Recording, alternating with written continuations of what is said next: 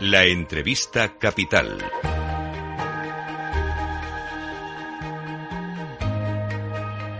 Luis Vicente Muñoz.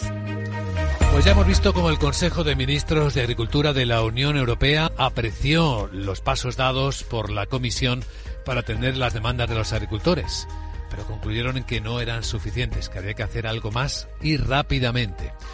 Nos acompaña en directo en Capital Radio Ioannis Virbilis, es representante de la Comisión Europea en España. Señor Virbilis, muy buenos días. Muy buenos días, gracias por la invitación. Pues gracias por acompañarnos. La Comisión Europea ya ha adoptado algunas medidas. Recordamos cuáles son las que han intentado eh, satisfacer algunas de las demandas de los agricultores y que ya han sido aprobadas.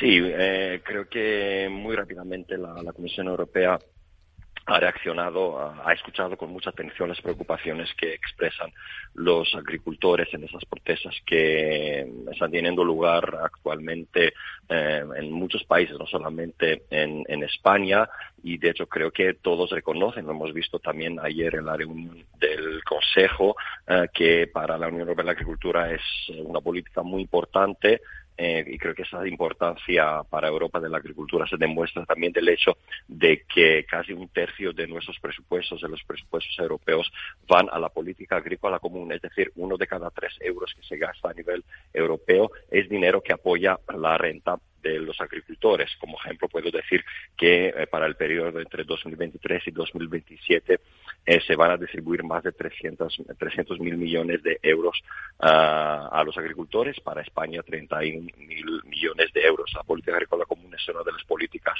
más, eh, más antiguas de la Unión Europea. Tiene más de 60 años de vida. Es muy importante para nosotros. Para contestar a su pregunta, si ya se están tomando medidas eh, por ejemplo, como quizás saben, se ha retirado el reglamento de uso sostenible de pesticidas eh, que prevé, preveía una reducción de pesticidas de un 50%. Es una medida que generó, digamos, oposición por parte de los colegisladores del Parlamento y del Consejo. Así que se ha decidido retirar también eh, se ha flexibilizado se ha flexibilizado las normas de la política agrícola común con respecto a las tierras en barbecho. Cabe mencionar también que está ya en marcha eh, y era un compromiso de nuestra presidenta Ursula von der Leyen. Está ya en marcha el diálogo estratégico sobre el futuro de la agricultura de la Unión Europea. Es un foro donde se está estudiando eh, cómo será la agricultura de futuro para la Unión Europea y finalmente la, semana pasada la Comisión, eh, como se ha mencionado, presentó unas ideas para simplificar las normas de la PAC y es eh, esta propuesta que se debatió ayer en el Consejo de Agricultura Senas. Sí, porque por ahí parecen ir una buena parte de las eh, inquietudes de los agricultores en toda Europa. Ya no es tanto dinero, sino simplificar la carga administrativa y los controles y requisitos de la PAC. Sí.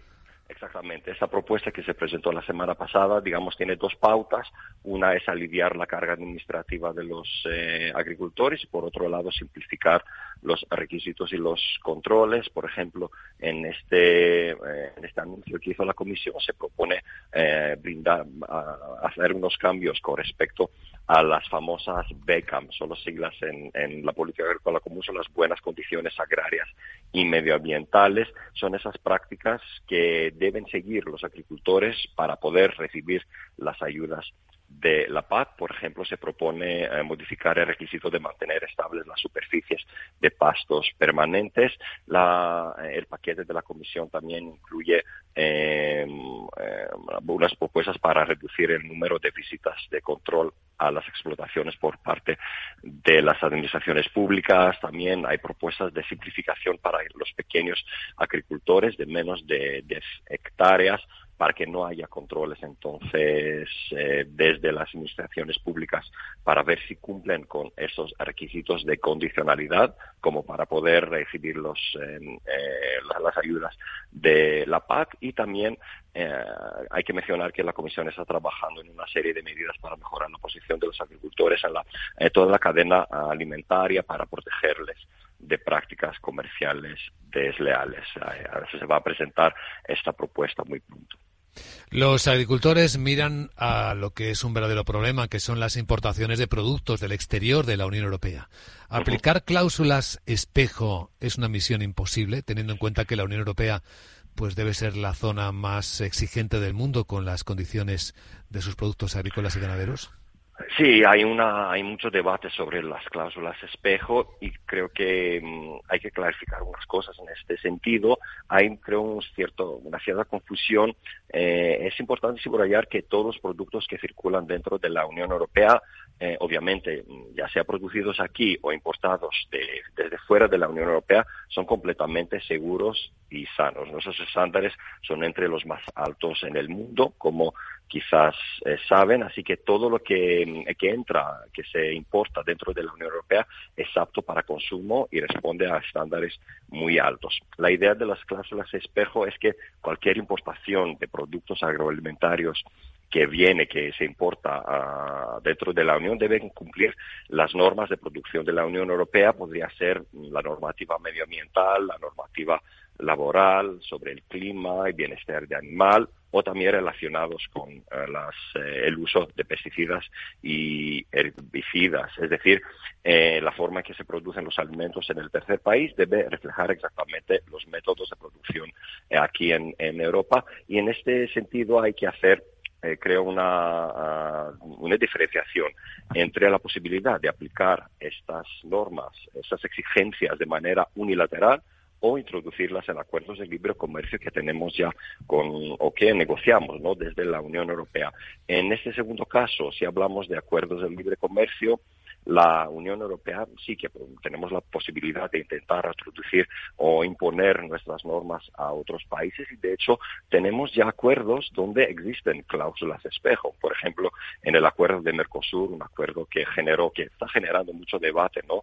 Eh, en, el, eh, en el mundo agroalimentario. En este acuerdo ya hemos negociado que eh, los huevos que se importan dentro de la Unión Europea para poder beneficiarse de una preferencia arancelaria eh, deben ser eh, producidos según una directiva de la Unión Europea sobre el bienestar animal. Otro ejemplo es en el acuerdo con Nueva Zelanda que se celebró hace poco, se firmó hace poco, en junio del año pasado, se, se decidió que la carne de vacuna, de vacuna importada dentro del contingente arancelario debe proceder de ganado alimentado con pasto, pero obviamente creo que hay límites en lo que podemos exigir a nuestros socios comerciales en nuestros acuerdos comerciales. Eso es si eh, intentamos incluir estas cláusulas espejo en acuerdos existentes o que negociamos pero hay otra posibilidad. Eh, podríamos teóricamente imponer nuestras normas a nuestros socios comerciales de manera unilateral. Mm. Eso pensamos que puede ser bastante peligroso, tanto de un punto de vista legal como de un, punto de vista, digamos, económico. De un punto de vista legal, eh, es que hay que decir que según las normas de la OMC, eh, esas cláusulas espejo, esos intentos, es probable que se consideren ilegales, así que nuestros socios podrían llevar eh, un caso a la OMC o incluso bloquear nuestras exportaciones y hay que tener en mente también que exportamos desde la Unión Europea más que importamos, así que nuestras exportaciones desde España de, productos que van a todo el mundo, como de vino, de queso, productos cárnicos, podrían también ser atacados. Y otro riesgo es también que otros países,